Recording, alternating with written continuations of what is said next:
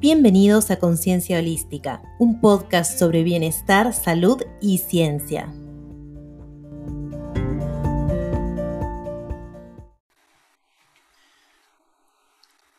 Bueno, hola para todos, saludos, los que están ahí conectados y van a acompañarnos en esta conversación, en esta charla, en este encuentro entre, entre amigos y que va a ser la oportunidad para charlar con Diana, que ahí está con nosotros, que ahora vamos a, presentarla, Diana Paris, y está Elena también, que también después cada uno de nosotros vamos a, presentar brevemente, pero estamos por esto, por este libro, nuevo libro de Diana, que se llama Lecturas que curan, así que vamos a estar hablando mucho de este libro y hablando de ella, de su profesión, de su pasión, de la literatura, de múltiples terapias, múltiples abordajes, pero con un solo objetivo que es ayudarnos a nosotros mismos, ayudar a los otros y todos los caminos posibles que vamos descubriendo para, lograr, para lograr esto.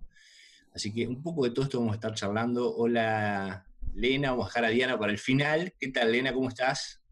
Muy bien, un saludo para todos desde, desde la Sierra de Córdoba.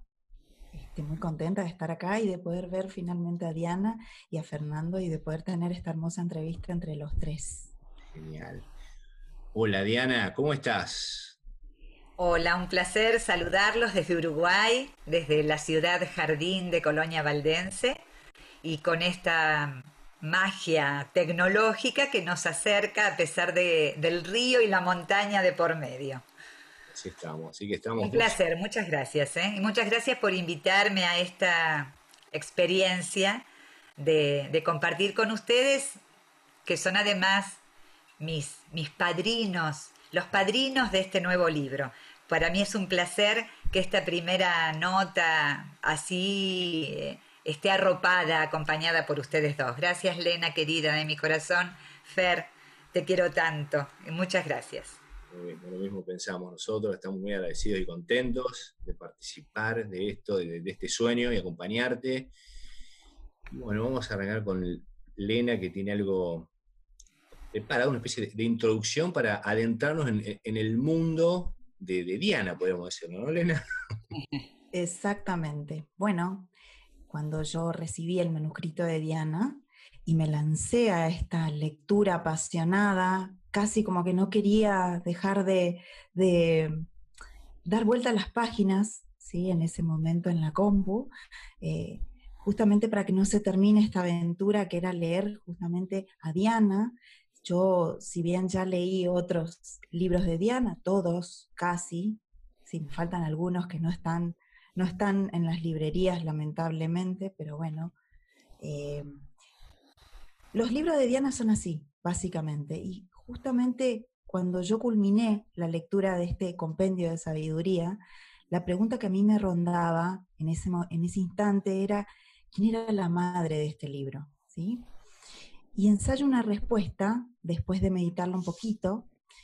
Sin duda alguna, eh, la figura de la madre simbólica que opera como esa cálida matriz en la cual se gesta una identidad rudimentaria, ese cuerpo nutricio del que se extraen los signos arcaicos de la humanidad, esos ojos que alientan a la confianza básica de los primeros pasos, la que tiene esa cualidad cambiante que se transforma en la maestra de primer grado, quien le da forma cursiva a los conocimientos atávicos para volverlos lecciones de vida, quien inspira también la lectura de nuestras primeras composiciones y las vuelve poesía fecunda, y en el nombre escrito, por supuesto, en ese primer grado, eh, por primera vez en una hoja rayada, provee la huella dactilar que toma forma dejando la fusión del pasado e instalando una revelación personal.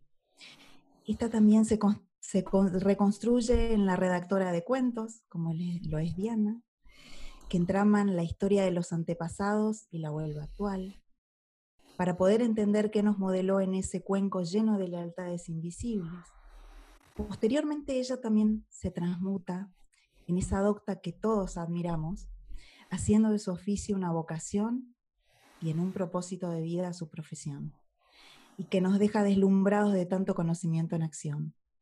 enseñando cual mantra y con maestría hipocrática, primum non nocere, primero no dañar y después curar el alma.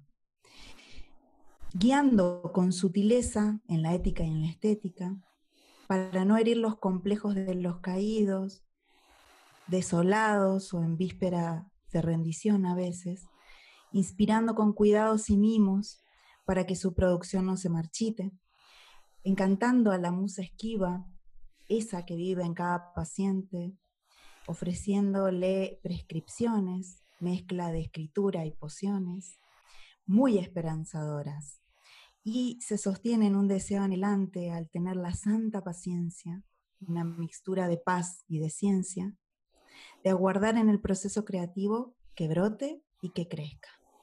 Por eso le tejemos saquitos a crochet y le ofrecemos tartas de manzana, aminorando la carga de las noches solitarias que se pasea por los bosques de los libros, buscando las pócimas mágicas. Porque ella es nuestra babayaga, esbelta y altiva, con la sabiduría en sus ojos, que no se cansan nunca de alentar a los pacientes.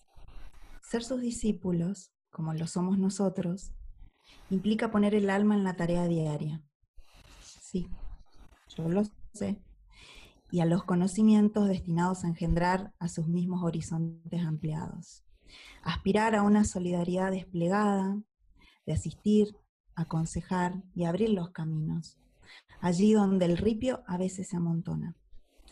Hermanarse con este pequeño sabio, este hermoso libro que se llama Lecturas que curan, es de esos tesoros te colocan en el estante de los preferidos, siempre a mano, despuntando sonrisas cómplices, porque muta como su madre a medida que el tiempo transcurre, siempre guardando un brebaje y alentando a recetas magistrales, porque todo libro sabio tiene esas cualidades, de prometedor y de procurador, de esos que no te sueltan la mano y te la acarician suavecito, calmando los dolores de la desesperanza, el duelo y la desesperación.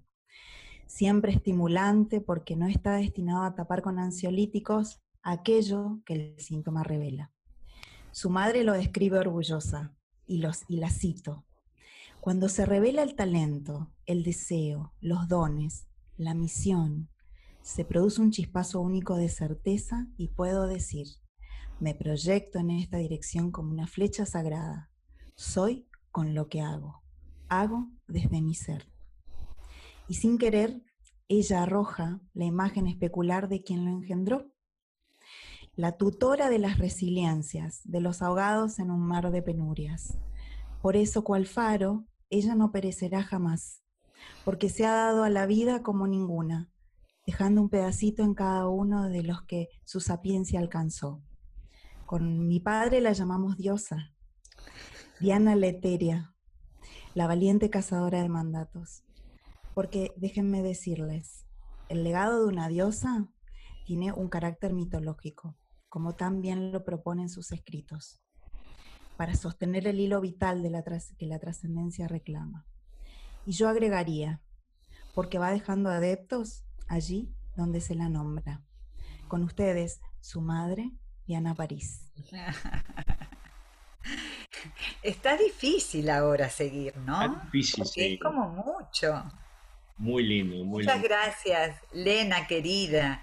Eh, lo recibo con todo el amor, eh, eh, pero exceden, tus palabras exceden. Alcanza con decir que soy una persona apasionada de la tarea, pero valoro tanto tu, tu maridaje de palabra, belleza, poesía y cariño.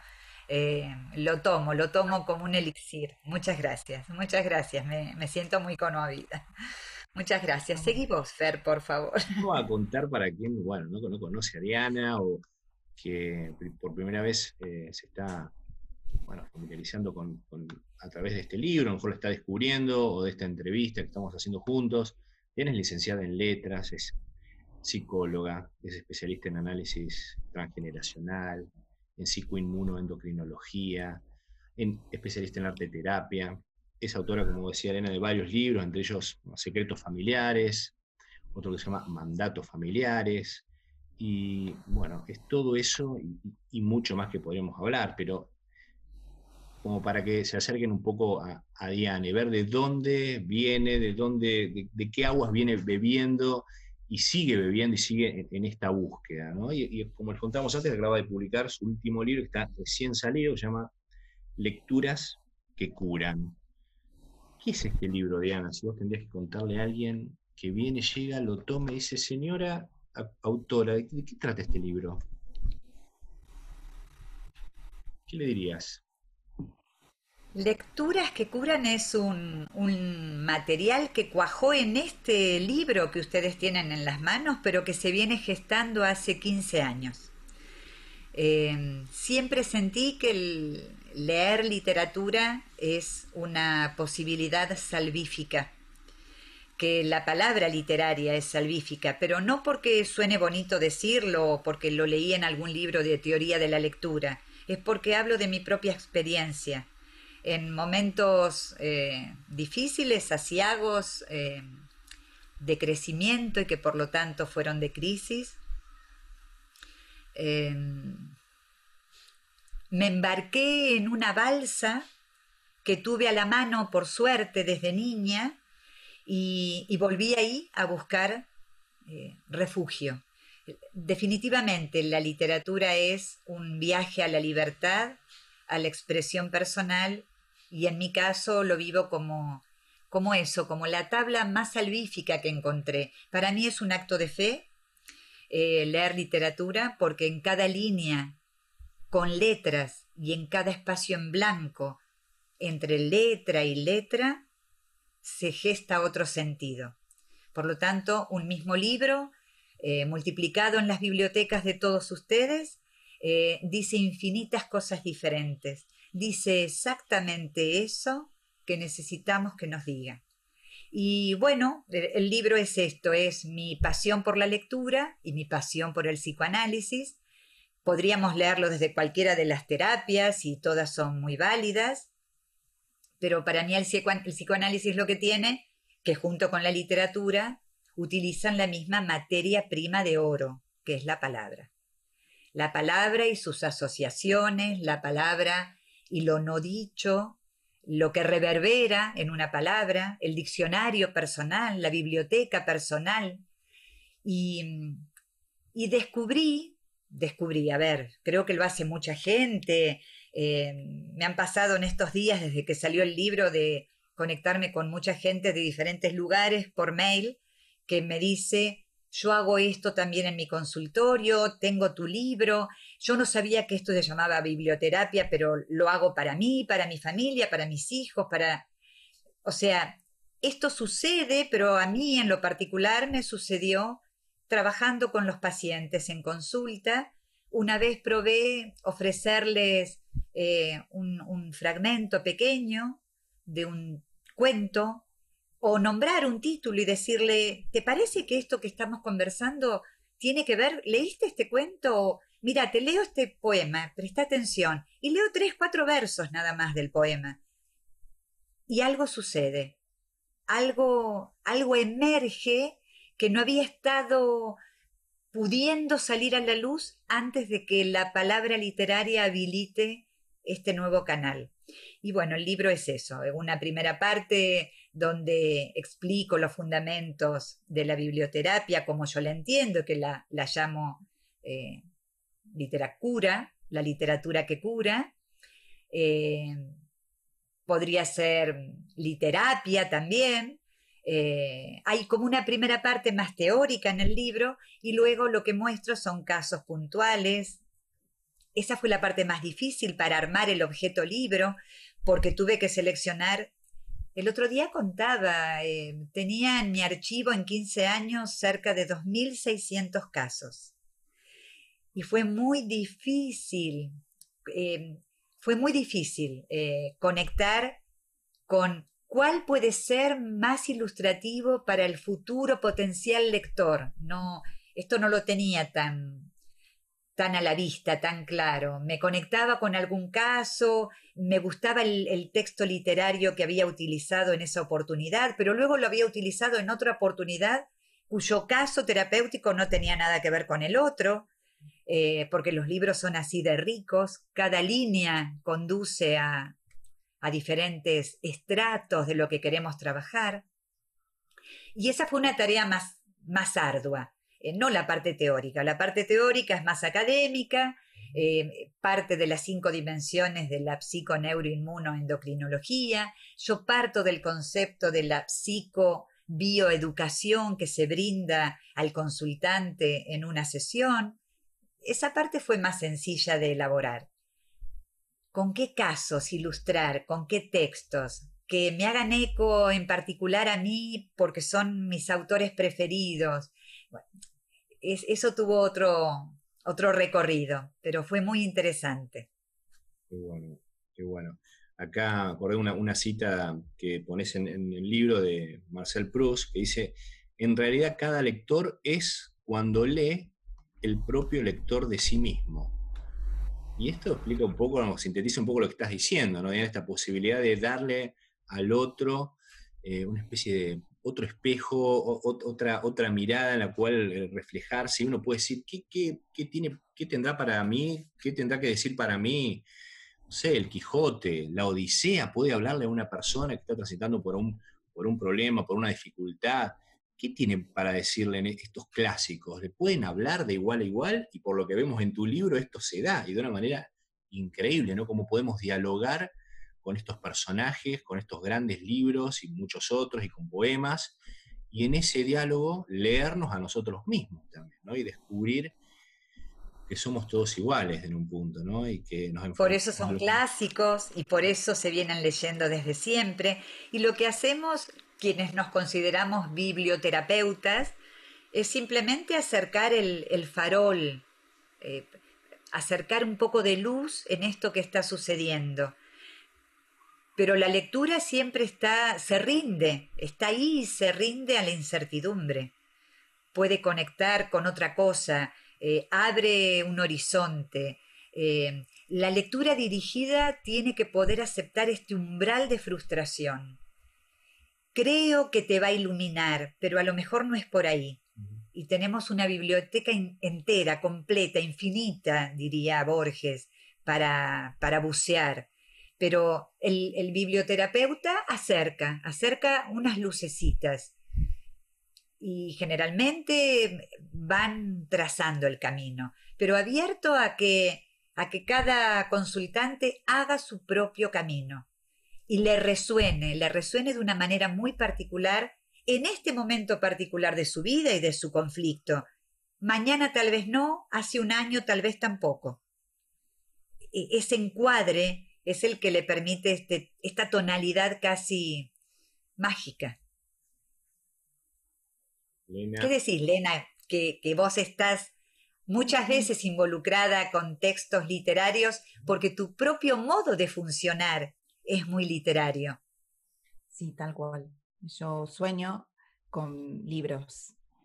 Sí, leo desde muy pequeña, entonces a mí me resuena todo lo que dice tu libro, Diana. Pero yo preparé eh, preguntas que me gustaría saber a mí y creo que también a los que estén viendo este, este material les encantaría también saber, ¿no?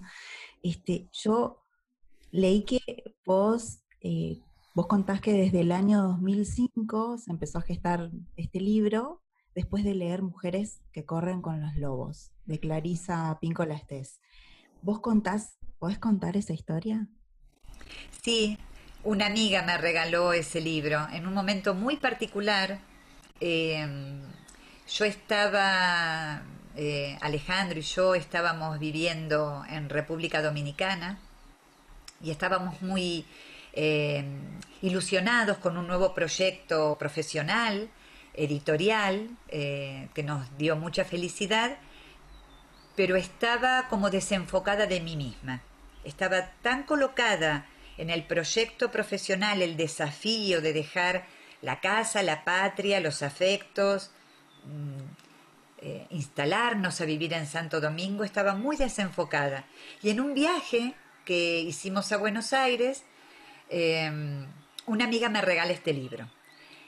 Y me resultó revelador poder reencontrarme. dejar de ser 24 por 24 horas eh, la directora editorial que piensa unos libros para una currícula, para un país determinado, con la exigencia de unos criterios empresariales, todo era de mucho desafío, me había perdido, me, perdí de vista, no me vi más. Y las páginas de Mujeres que corren con los lobos me permitió hacer el camino de regreso. Y bueno, y fue muy revelador. Hay, hay un texto que yo cito casi al final, que se llama La pestaña del lobo, que me parece que es como una síntesis de todos los mitos que recoge eh, Clarisa. Em, esto de escuchar muchos mandatos de no lo hagas, mucho cuidado, eh, hay peligros, es amenazante, no te conviene. Y nos eh, tapamos de estos ruidos que nos impiden circular y habilitarnos con libertad. Hasta que en un momento eh, la, la protagonista de ese relato recoge la pestaña de un lobo que se la ofrenda y mira la realidad a través de esa pestaña y es como abrir una persiana, es como espiar otra dimensión de lo que había. Em, aprovecho a contarles que yo tengo unos sobrecitos pequeños en mi consultorio de papel de librería y puse adentro de estos sobrecitos unas hebras de, em, de lana negra, una hebra en cada sobre. Y los tengo porque si la sesión lo amerita, si quien consulta tiene mucho miedo a embarcarse en un proyecto, en una decisión, leemos ese cuento y luego se va de la consulta con un sobre que contiene la pestaña del lobo, para empezar a mirar cada situación a través de esa hebra que cambia la dimensión de lo que ve. Hermoso, hermoso acto simbólico. Claro. Precioso acá uno escuchándote se va enterando, para el que no te conoce, que ir a, una consulta con vos o estar, estar con vos es un, acto ya sanador en sí mismo, digamos, ¿no? Con, esta variedad de recursos que se mezclan con todas estas disciplinas en las que profundizaste en todo tu camino por la literatura, y, y con todo eso haces algo que tiene tu sello personal, de alguna manera, ¿no? Que lo vas construyendo poco a poco y recién te escuchaba que, bueno, hablabas de los años que hace que venís, eh, atendiendo, eh, contactándote con el dolor de los demás, con las dificultades, con los conflictos. Y si te preguntaríamos, ¿qué te parece que está en, primero en el ranking de lo que nos pasa a los seres humanos y nuestras dificultades? ¿Hay un común denominador? ¿Qué es lo que, si te preguntamos, ¿qué es lo qué nos pasa? ¿Qué es lo que más nos duele? ¿Qué es lo que más nos, nos cuesta a los seres humanos? y buscamos tal vez, Tal vez esté sesgada la respuesta, Fernando, ¿eh? Tal vez esté sesgada porque, eh, quiero decir, porque es un, un, un núcleo de sentido que para mí es un trabajo cotidiano desde siempre y yo pondría en ese top ten de, de emociones por las cuales eh, la consulta pide acompáñame, que necesito más claridad para avanzar, para mí eso está en la autohabilitación de la libertad. La libertad es para mí el, el trabajo con la libertad. ¿Qué puedo, qué no puedo, qué me habilitan, si hay permiso, si por hacer aquello que mi libertad dicta contradigo a mis mayores, si quedo afuera del clan porque esta libertad mía es un agobio o una deslealtad para ellos, si en la sociedad mi libertad es aceptada, ¿cuál es el límite para no dañar al otro? Lo primero es no hacer daño. Entonces, ¿cuál es la laxitud, la flexibilidad del concepto de libertad? Y aún en pandemia y encerrados, eh, ¿Cuánta libertad interior me permite igual navegar los mares oceánicos que recorrió Ulises en la Odisea? Eh, ¿Dónde se juega? esta para mí es como la, cima, ¿eh? los problemas con la libertad. Yo creo que de ahí se derraman muchos otros. La angustia existencial por no responder con un espejo eh, acorde a lo que necesito. Eh, de ahí se derrama también la, la sordera, la sordera vocacional, el vocare, ¿eh? se derrama de esa insatisfacción por falta de libertad, esta especie de hipoacusia respecto de ¿y cuál es la misión? Porque no será solo venir al mundo para cocinar, eh, criar niños, regar las plantas y, leer algunos libros. No será solo eso, ¿no? Habrá, habrá algo más, habrá otro plano en el que estemos involucrados, que decidimos involucrarnos, trascendente, espiritual. Yo no le tengo miedo a las palabras que de tanto uso y abuso están devaluadas. Yo no le tengo miedo a la palabra espiritual, divino, eh, religioso, en el sentido de religare, religare con el cosmos, cósmico, holístico, eh, la soledad, la soledad, pero no la soledad con el otro. Acá se me, unos se me aparecen unos versos de Mario Benedetti. Eh, en algún momento él dice, tengo una soledad tan concurrida. No es esa soledad, es, podemos estar rodeados de de una cancha de fútbol completa, repleta como en tiempos prepandémicos. Pero la soledad o la, multitud me habitan, yo habito. Eh, la incapacidad de muchas personas para convivirse, para poder estar yo conmigo. Esto genera profundos dolores, heridas, heridas existenciales. La otra gran herida creo que, se ve habitualmente es la imposibilidad de leer ese precioso texto tejido que es nuestro cuerpo. Eh, leemos en otros idiomas, leemos eh, informaciones, textos teóricos, literatura, biografías, leemos prospectos en las cajas de los miles de remedios que nos acerca la medicina estándar. Pero lo que no podemos terminar de aprender a leer, y esto genera una enorme herida porque soy mi primer desconocido, es leerme.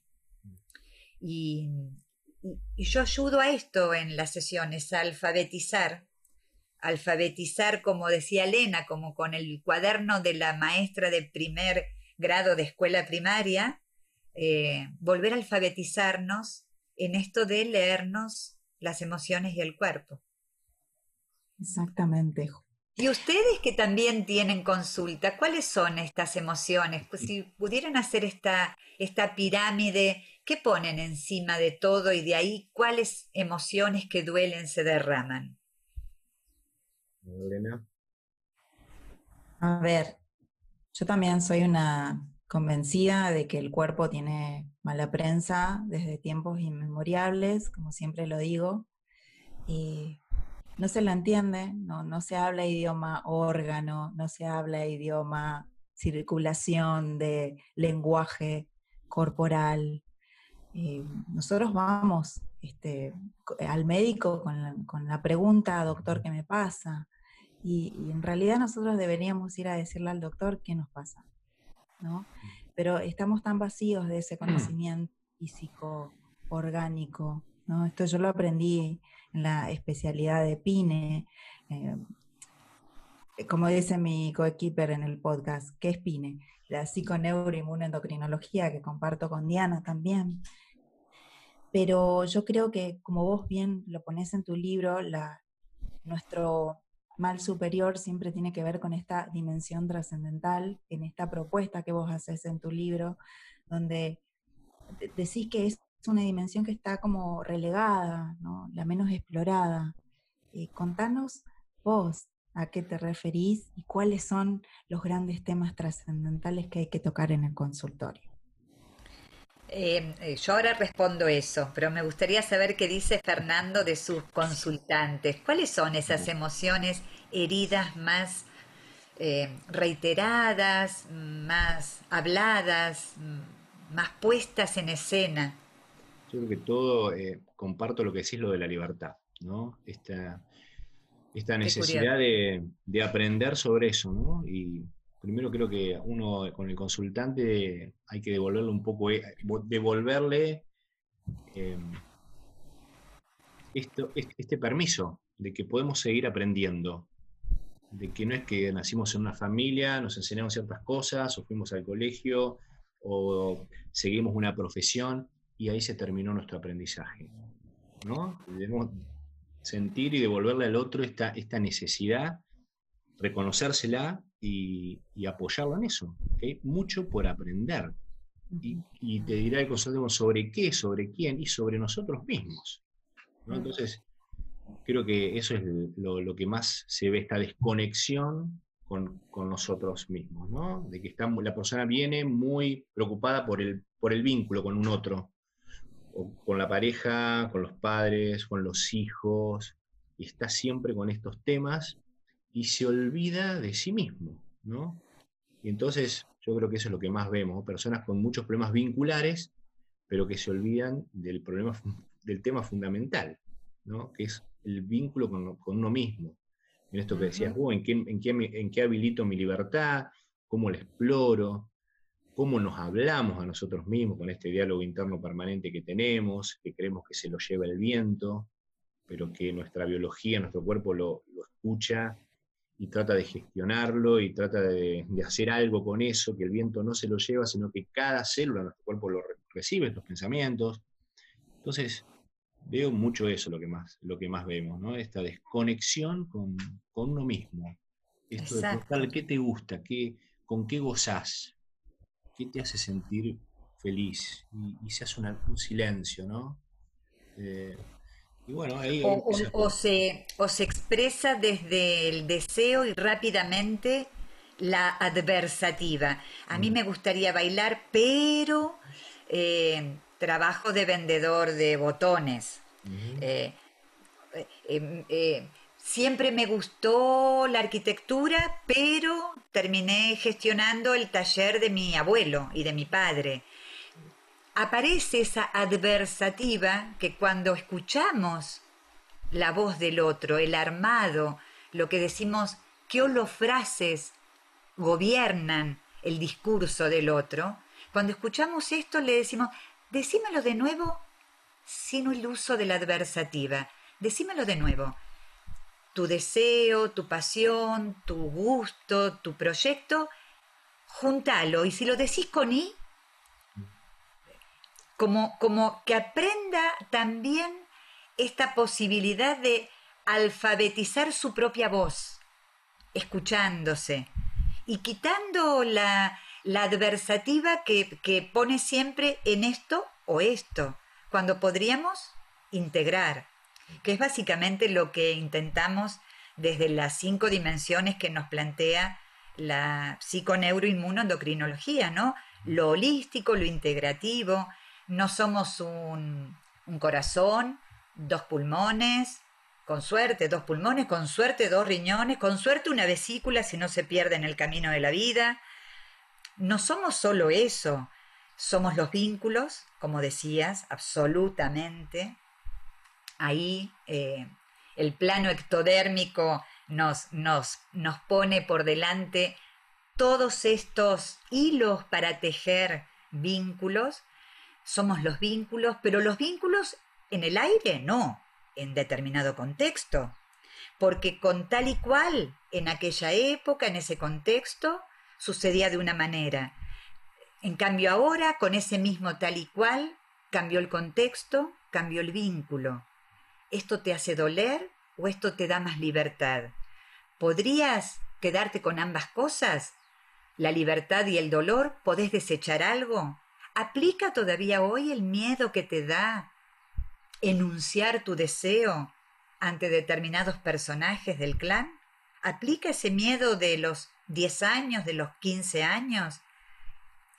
Y si vemos si a lo mejor el programa quedó viejo, caducó, y aplica otra actitud, otro comportamiento. Y volviendo a lo que me preguntaba Elena, por supuesto trabajamos todo, ¿no? Eh, la dimensión biológica, esto que estamos diciendo, el soporte que nos, la carrocería que nos, que nos traslada, que somos, por supuesto es lo biológico, por supuesto es lo vincular, por supuesto es lo social ecológico. Em, lo cognitivo para mí es muy importante, que es una dimensión muy fuerte dentro de la terapia integrativa. Sin embargo, creo que hemos vuelto hace, por poner una fecha, ¿eh? es arbitrario, 5.000 años atrás. Y hemos vuelto a las plegarias, a los ensalmos, a los poemas místicos, a, a quienes refugiados en una caverna hacían un retiro del mundo. Hemos vuelto a esa sabiduría estamos necesitando volver a esa sabiduría que nos conecte con lo que nos trasciende. Mm. Y lo que nos trasciende es algo que no está en este aquí y ahora de mi cuerpo, mi contexto y mis vínculos. Es esto que me religa, es, es el propósito, es la misión. Tiene que haber un para qué. Yo siempre desde niña hacía preguntas incómodas eh, creo que estudié literatura porque siempre tuve la, la fantasía de que en algún libro está la respuesta y por suerte, como no la encuentro, sigo leyendo. Pero desde niña hacía estas preguntas incómodas. ¿Y para qué? Y además de ir a la escuela y darle de comer al gato, ¿y, ¿y qué más es la vida? ¿Qué función última? ¿Qué sentido final? Esto debe tener alguna respuesta que nos trasciende. Para mí, una respuesta que se acerca a la respuesta que a lo mejor no la encontremos nunca porque nos faltará la sabiduría necesaria. Pero lo que más se le acerca, no es perfecto, pero es posible, es el arte. Pero esta es mi posibilidad de acercamiento. El arte como lenguaje sanador en cualquiera de sus variantes, desde modelar con arcilla bailar, eh, escribir, pintar, eh, el arte del encuentro. Esto para mí es una escena de arte por el encuentro de almas a almas que, tenemos. Eh, y en muchos casos es la vocación, pero también creo que la vocación, como es un llamado, un vocare, puede variar a lo largo de la historia y del tiempo de la persona. Estamos cual. presentando, es una especie de bautismo, podríamos decirlo, este. Estamos con, la madre, que es Diana Paris, de Lecturas que Curan. Y, los padrinos, que son los prologuistas, y que aprovecho a agradecerles, que fueron los primeros lectores del original, casi en camino a la editorial, y, yo no les pedí que ustedes escriban un prólogo, pero ustedes me devolvieron mi gesto de eh, lo quieren leer, es el borrador original que se va a la editorial. Y me devolvieron ese gesto con un texto. Y frené todo en la editorial. Esperen, esperen, que falta agregar la palabra de Fernando y de Elena. Eh, así que muchas gracias.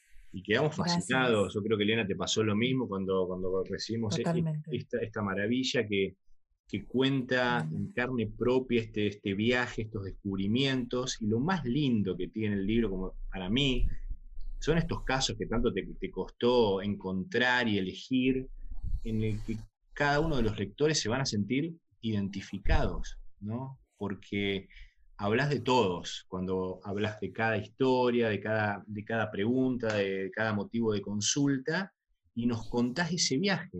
en pocas páginas en cada caso contás un viaje, una odisea de una persona que llega a la consulta con un problema, con una dificultad, y vos abrís el juego, ¿no? Abrís el juego y lo, lo llenás de nuevos significados, de nuevas palabras, de nuevas aventuras, y se va a su casa con un texto, con un cuento, con un poema, y vuelve transformado.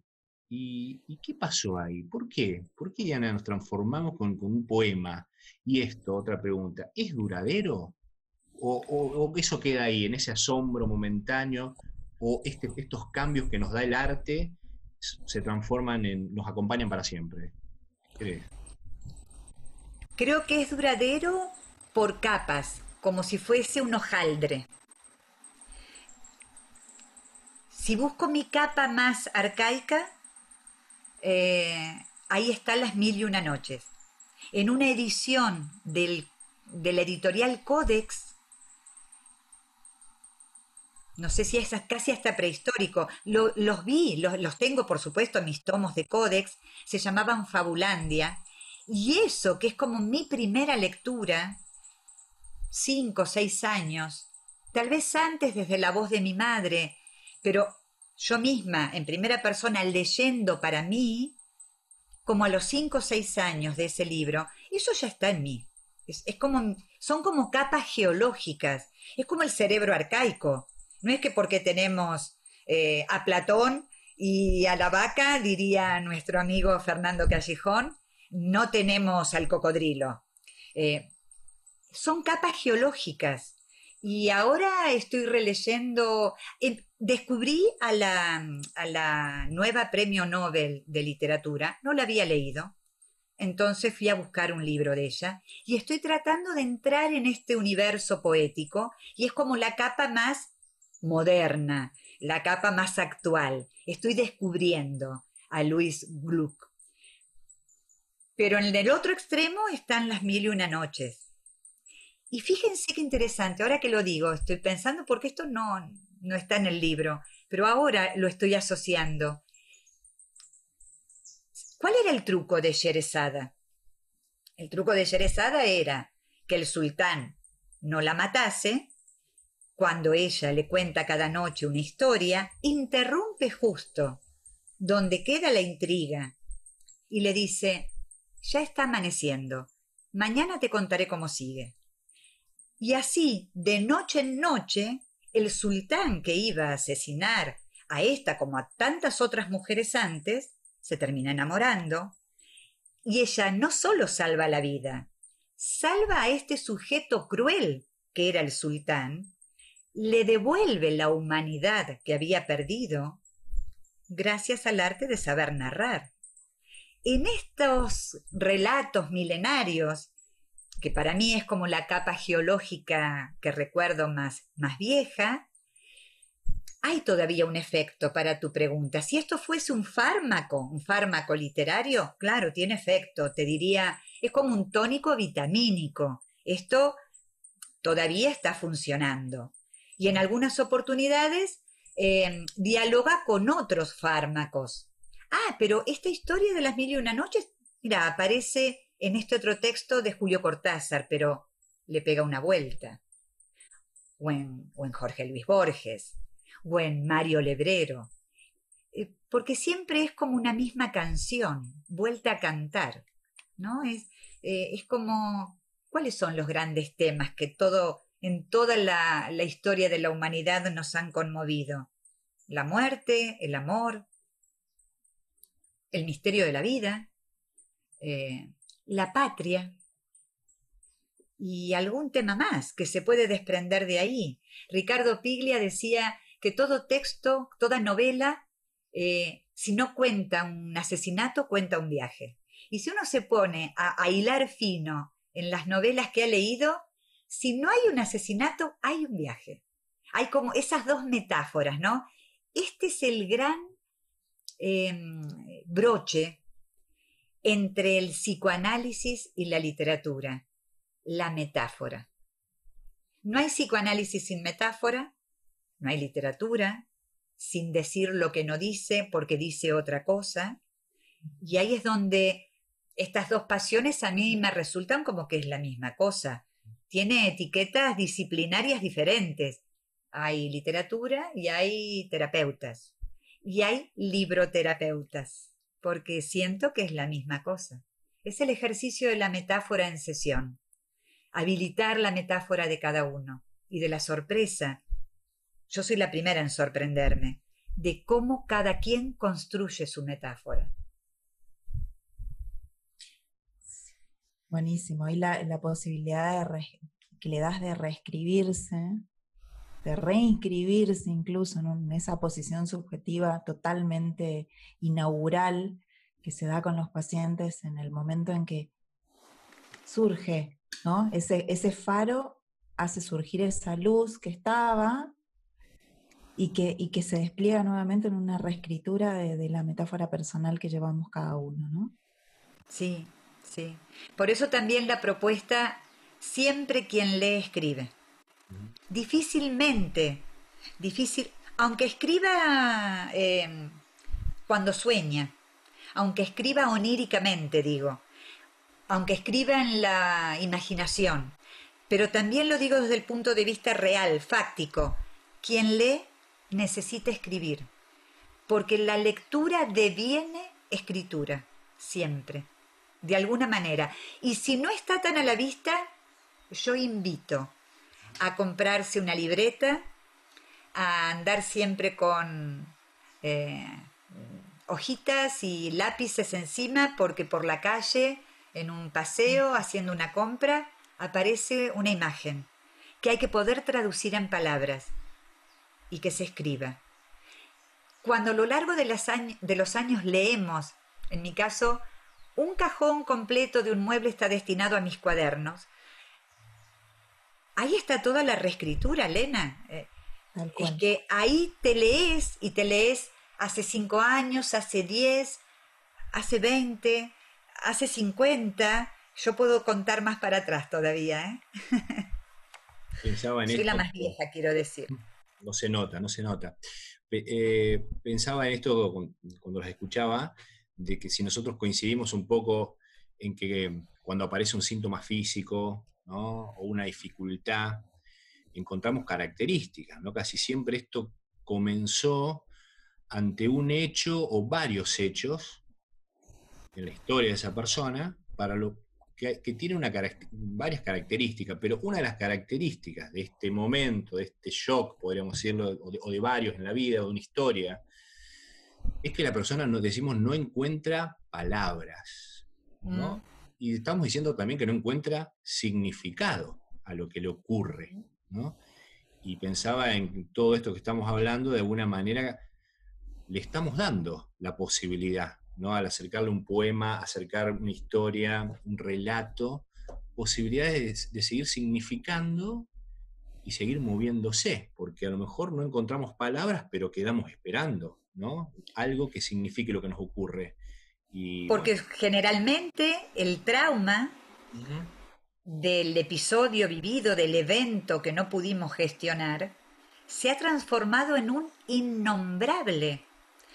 Y si no lo puedo nombrar, es porque no estoy pudiendo encontrar en ese universo del, vocabulario que me permite el idioma, que es la lengua con la que eh, utilizamos el, diario, la diaria comunicación, no estoy encontrando la palabra que nombre eso que fue innombrable, porque ha quedado tan bloqueado, la herida es tan profunda, el miedo, la amenaza vivida quedó tan grabada que hay palabras tabúes.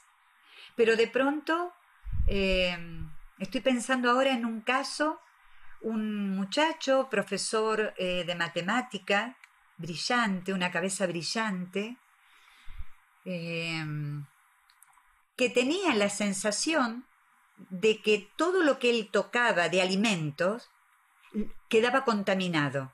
Por lo tanto, como él estaba al cuidado de su madre anciana, se veía muy alterado si no estaba la persona que asistía en la casa, porque él tenía que acercarle a la madre una taza de té o un trozo de pan o servir la comida y, eh, atravesaba infiernos porque sentía que podía estar envenenando a su mamá.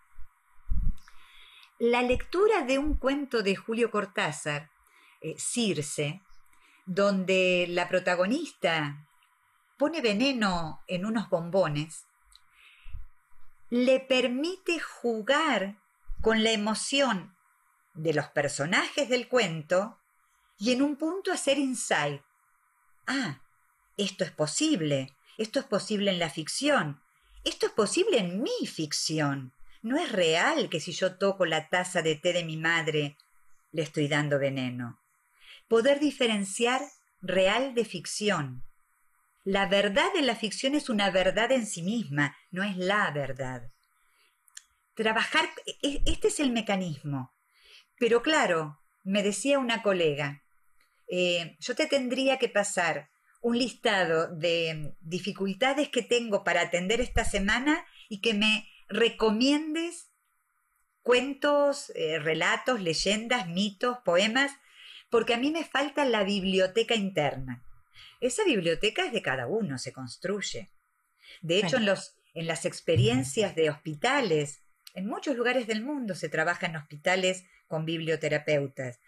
Tampoco es nuevo esto, ¿eh? Esto dicen que se puso como más en boga después de la Segunda Guerra Mundial, donde eh, los traumas vividos por los sobrevivientes se veían aliviados, calmados, cuando se les acercaba un libro y por eso se montaron bibliotecas en estos hospitales. Pero en realidad desde siempre hubo bibliotecas en los hospitales, en los consultorios. Yo siempre tuve un frasco grande eh, de dulce eh, en cuya etiqueta dice jalea, pero dividido en ja, lea. Y adentro del frasco hay papelitos donde hay escritos aforismos, versos de canciones, de poemas, nombres de autores, y cuando la biblioteca o el paciente no lo encuentra o yo no, no logro dar con el farol adecuado en mi biblioteca interna, el azar tiene algo para decir. Y le ofrezco que tome una porción de jalea. Y seguramente esa idea que sale en forma de breve texto habilita sus propias lecturas de niño, de adolescente, de adulto. Vos lo haces parecer muy fácil, Diana, pero en realidad no lo es. Me pasa que Diana tiene una biblioteca enorme, una biblioteca interna enorme. Bueno, pero porque es mi primera carrera, si no estaría jugando con ventajas si, si, si digo, bueno, porque tuve mucho tiempo de leer, me dediqué a esto. Eh, o sea, mi, mi, primer amor y mi primera carrera, yo soy licenciada, soy profesora, licenciada y doctora en filosofía y letras. Y luego me especialicé en literatura. Y entonces, como decía Fernando, eso tiene un efecto que dura, se va cuando el paciente sale, eso ya está dentro. te diría, el dulce de leche que comiste de niño y la pasta que amasó la abuela, eh, ¿eso se perdió? Eso forma parte de, tu cosmos, eso está. Eso forma parte de aquel evento, aquella mesa, aquella travesura eh, con una cuchara buscando el dulce que estaba prohibido. Eso es parte de tu escritura de sujeto. Ahora, le perdón, Fernando, la novedad que trae este libro y que nos hizo la vida mucho más fáciles a todos los que amamos la literatura son las recetas magistrales de Diana. si bien teníamos a Bertolt y a Elderkin que habían eh, sacado como remedios eh, literarios, eh, no, no están los protocolos que arma Diana. Esos protocolos. Es, es, otra cosa. Adoro ese libro. Están en el estante de los preferidos, ¿eh? Eh, los remedios literarios. Estas dos autoras que recomiendan libros hacen justamente eso, una tarea de recomendar a personas que se acercan a la consulta de ellas, que no son terapeutas, son escritoras, son lectoras, coordinan talleres de escritura, les recomiendan un título para una emoción. Y el libro este que mencionás, Lena, que es precioso como objeto, porque tiene una tapa muy inglesa, con unas guardas, eh, es un, objeto bello para tener entre las manos. Eh, está ordenado justamente como un diccionario alfabéticamente y dice abulia, eh, sigue la aburrimiento, sigue B, belicosidad, C, celos, y para cada uno de estos recomiendan un texto y cuentan el argumento de ese libro. no va por ahí lo que yo hago en sesión. Lo que yo hago en sesión es compartimos una lectura, hacemos farmacia circulante literaria, si el libro no se consigue, no está, no está a la mano. La Biblia, más o menos en todas las casas hay una Biblia, pero ese libro maravilloso que yo cito bastante en lecturas que curan, un libro de cuentos de Reina Rofé, Aves Exóticas, yo tengo varios ejemplares, pero ya no creo que no me quedan, entonces doy fotocopias. O presto el mío, todo marcado y, y el, paciente se lo lleva y hacemos esto, farmacia circulante literaria. Y vuelve, sí, vuelve transformado, Fernando, eso que preguntabas. Hay, hay una, eh, una novela muy bonita. No, no es una novela, es un cuento. Eh, queremos tanto a Glenda. El cuento está dentro del libro Queremos tanto a Glenda de Cortázar. Y en un momento dice, nadie baja vivo de la cruz. Y yo tomo esto como una metáfora. Nadie vuelve igual cuando sale de la lectura de un libro. Aún con la indiferencia que te pueda dar, te ha transformado. Qué bueno. Y se me ocurría esto, ¿no? Cuando hablabas antes de, bueno, de tener en cuenta que, que no todos necesitamos lo mismo, ¿no? No todos necesitamos el mismo texto, la misma historia, cada uno es, único y también esta dimensión que tenemos en cuenta, que es esto intuitivo, ¿no? Esta dimensión que no, no la tenemos mucho en cuenta y que en la consulta nosotros lo hacemos. Esto de muchas veces preguntarle a la misma persona, ¿por qué cree él que tiene tal conflicto o tal dificultad en lo vincular? o tal síntoma, ¿no? Y eso lo tenemos muy en cuenta. Es, lo que más tenemos en cuenta porque queremos que todos sabemos en el fondo lo que nos está ocurriendo, cuáles son nuestras dificultades y también muchas veces, o casi siempre, sabemos cómo salir de ahí. Pero mm. falta alguien que pregunte, ¿no? Falta alguien que tienda la mano, que apoye, que, que acompañe. Y a veces la solución, la luz se abre en un frasquito y metiendo la mano y sacando un papelito, y ese papelito nos habla, ¿no? Ese, esa frase, pensaba en lo que contabas, ¿no? Lo Abre, por lo menos abre. Muy lindo, muy lindo. Esto que llamas intuición, yo lo llamo diálogo co-inconsciente. Como si, les ha pasado seguramente, para, para los psicoanalistas, eh, el universo del inconsciente es es un universo por explorar eh, más maravilloso que llegar a la luna. Lo que sucede a veces, que esto que llamamos la intuición puede ser, o la serendipia, esto que aparece sin que lo busquemos, o la sincronicidad, eh, a mí me gusta nombrarlo como diálogo co-inconsciente. Yo dialogo con el consultante, con el paciente, pero nuestros inconscientes también están dialogando en simultáneo. Entonces, ante una situación, yo puedo decirle, pero eso es como atravesar un tsunami. Y el paciente, muy asombrado, dice, wow, anoche soñé que me tragaba un tsunami, pero no lo había dicho. ¿Por qué a mí me aparece la palabra tsunami pudiendo decir eso es atravesar un infierno, eso es atravesar una situación crítica, el exilio. La palabra tsunami no es mía, es la palabra que co-inconscientes puestos a dialogar se hace presente. Pero lo podemos llamar intuición. Lena. Ya lo decía un la intuición es la inteligencia del inconsciente, así que claro. coincido, coincido totalmente.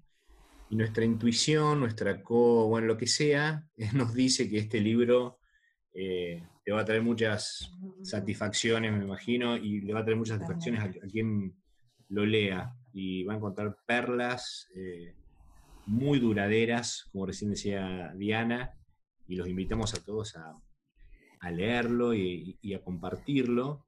Y ya que, bueno, recién decíamos, vamos, vamos a contradecirnos, pero bueno, la vida es contradicción. Eh, esto de que no hay fórmulas para todos, no hay libros para todos, y a la vez sí, pero una como para terminar, alguna para las personas que nos estén escuchando, dicen, Diana, en estos momentos encierro, de, aislamiento, lo que nos tocó vivir, ¿no? de hace ya muchos meses, esta, esta situación inédita que vivimos todos, ¿no? globalmente. ¿Qué libro me ayudaría, Diana, en estos momentos a, transitar?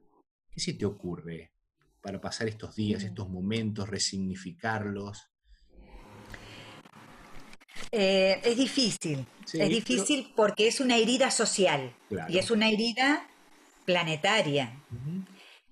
La misma herida social y planetaria vivida de manera muy diferente por cada uno de los millones de personas que habitan el planeta.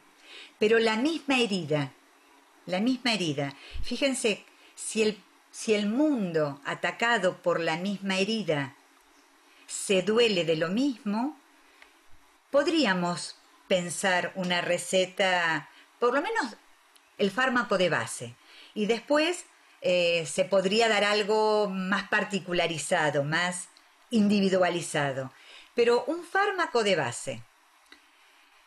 Eh, el principito. El principito podría ser un libro en estos momentos que tanto le sirve a un niño de 8 años como para un adulto en la época más productiva de su vida y atravesado por este frenón, este parate mundial, y podría ser para un anciano como los que yo visito, ahora no nos dejan entrar al hogar para ancianos de Colonia Valdense, pero donde me gusta ir a, a conversar con ellos, a leerles, a hacer taller de escritura. El principito nos propone empatizar con la misma perplejidad del personaje, del protagonista, ante un mundo que no está entendiendo. Hay que volver a nombrarlo todo. Me parece que si, así como en el, en el libro, en Lecturas que curan, se acuerdan que está en otro capítulo, el principito está citado para encontrarle el sentido a la vida, ¿no? Esto de cuál es el propósito, que algo sea coherente, congruente con lo que me toca hacer.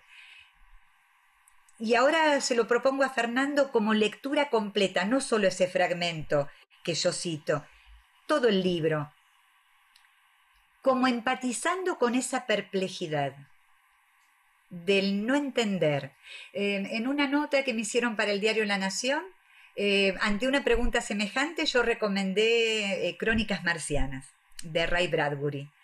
También es, es salirnos de este estado Em, chiquito en el que nos quedamos encerrados y habilitarnos, eh, soñar que hay otros mundos.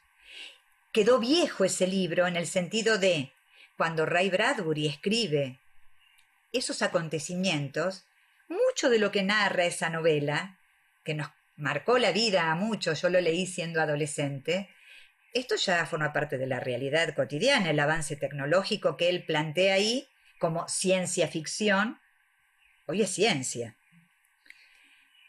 Pero colocarse en ese contexto, ese podría ser uno. Y, sin duda la Biblia, sin duda la Biblia. Y sin duda, eh, para mí, un texto breve, brevísimo de Kafka. Ni la metamorfosis, que es breve, es una novela ni, las novelas, El Castillo, El Proceso. Un texto cortito, un, cuento brevísimo que es Ante la ley. La pandemia, el confinamiento, el miedo al virus, como lo llamen, nos ha colocado la ley por delante. ¿Qué estamos dispuestos a hacer con nosotros y en favor de la responsabilidad social con la ley. Recomendaría leer ante la ley y ver si me quedo en el lugar de ese hombre que quiere traspasar la puerta y que se hace viejo esperando que le den permiso, o si en cambio salvo a ese personaje temeroso y empujo la puerta, porque como dice el final del relato, Qué pena que no traspasaste la puerta. Solo estaba aquí para ti. Muy bueno, muy bueno. Gracias, Diana. Vamos. Gracias a ustedes. Todos deben estar anotando ahí los que nos estén escuchando. Y muchas gracias, Lena. ¿Quieres cerrar con algo para decirle a Diana, para terminar? Simplemente eh, agradecimiento profundo por haberme dejado participar de este sabio, como le digo al libro, el pequeño sabio. ¿Cómo no? Eh, por, por estos protocolos que realmente tienen muchísima astucia y muchísima dedicación. Y para mí, que, soy una lectora nata, eh, para mí es un, que atiendo a otros y les doy de leer, eh, para mí es realmente es, uno de mis preferidos, está en el, en el estante de los preferidos y para mí realmente es un sabio como su madre, así que simplemente gracias. Gracias a ustedes. Muchas gracias. Lo mismo, muchas gracias, Diana. Sé que te queremos mucho, que te apreciamos muchísimo y yo te agradezco también mucho esta posibilidad de, estar ahí eh, en este libro increíble, que me encanta también y que lo releo y, bueno, y creo que a todos los que lo lean les, va a pasar lo mismo, se van, se van a apasionar y van a descubrir eh, el potencial que tiene lo que, lo que hablábamos antes, ¿no? el, arte, la expresión artística, la posibilidad que tenemos de conectarnos, lo sanador que es, y realmente es un, se transforma en un, este libro en un, recetario fabuloso para todos los males de este mundo, como diría Spinetta. Así que ahí... Que es otro poeta, que además es... Claro. Yo utilizo mucho letras de canciones porque hay canciones que verdaderamente son poemas, ¿verdad? Claro. Eh, lo que hablábamos antes, ¿no? Con a mí me pasó más con la música, a lo mejor que con la literatura, con los libros, esto de descubrir, ¿no? las palabras, los significados, la, metáfora, y bueno, como vos decías antes, nos acompaña hasta hoy y siempre. Muchas gracias Diana por, por esto, gracias por, tu empuje siempre, eh, sos también mi, motor para, para esto, para elegir esta, esta profesión, de, de acompañar al otro y, en ese camino descubrirnos a nosotros mismos, también seguir aprendiendo. Así que un beso grande, muchas gracias. Muchas gracias a ustedes. Estoy feliz por esta experiencia. Ustedes saben que me tuvieron que casi pelear para que aceptara. ¿eh? Estoy feliz, feliz con este diálogo. Feliz. Eh, que disfruten del repertorio, que hay mucho que crean más en la literatura que en lo que dicen los diarios. El diario de hoy dentro de un rato va a ser viejo y la Odisea todavía nos dice lo que sentimos en este momento, que crean más en el poder sanador del arte. Ahí está todo el repertorio de las palabras que nos impidieron amigarnos con los dolores que transitamos. Ahí están los bloqueos, las heridas, eh, los miedos, eh, muchos, muchos que transitaron como nosotros esos dramas, lo pusieron por escrito y hoy lo llamamos novela o cuento o poesía o canción. Eh, vayamos más a nutrirnos ahí y menos a la farmacia. Eh, en su momento no fueron esenciales las librerías cuando empezaron las pequeñas aperturas en cada ciudad, en cada país, y sin embargo, yo protesté por eso, protesté escribiendo, de la única manera que lo sé hacer, y, envié a la editorial y se publicó en las redes de la editorial, del nuevo extremo, esta idea de, por favor, habiliten las librerías. Eh, vender libros es esencial como ir a comprar el pan. Necesitamos libros y necesitamos seguir abrevando en la pasión lectora. Eh, Ahí están todas las respuestas. El truco es dar con esa línea que nombra lo que necesito.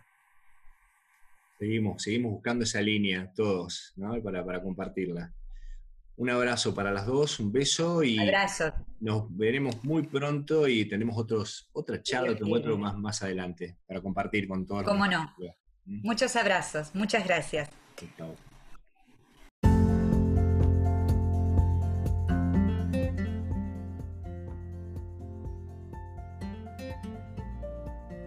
Esto fue Conciencia Holística. Seguimos en nuestro Instagram, arroba conciencia holística ok.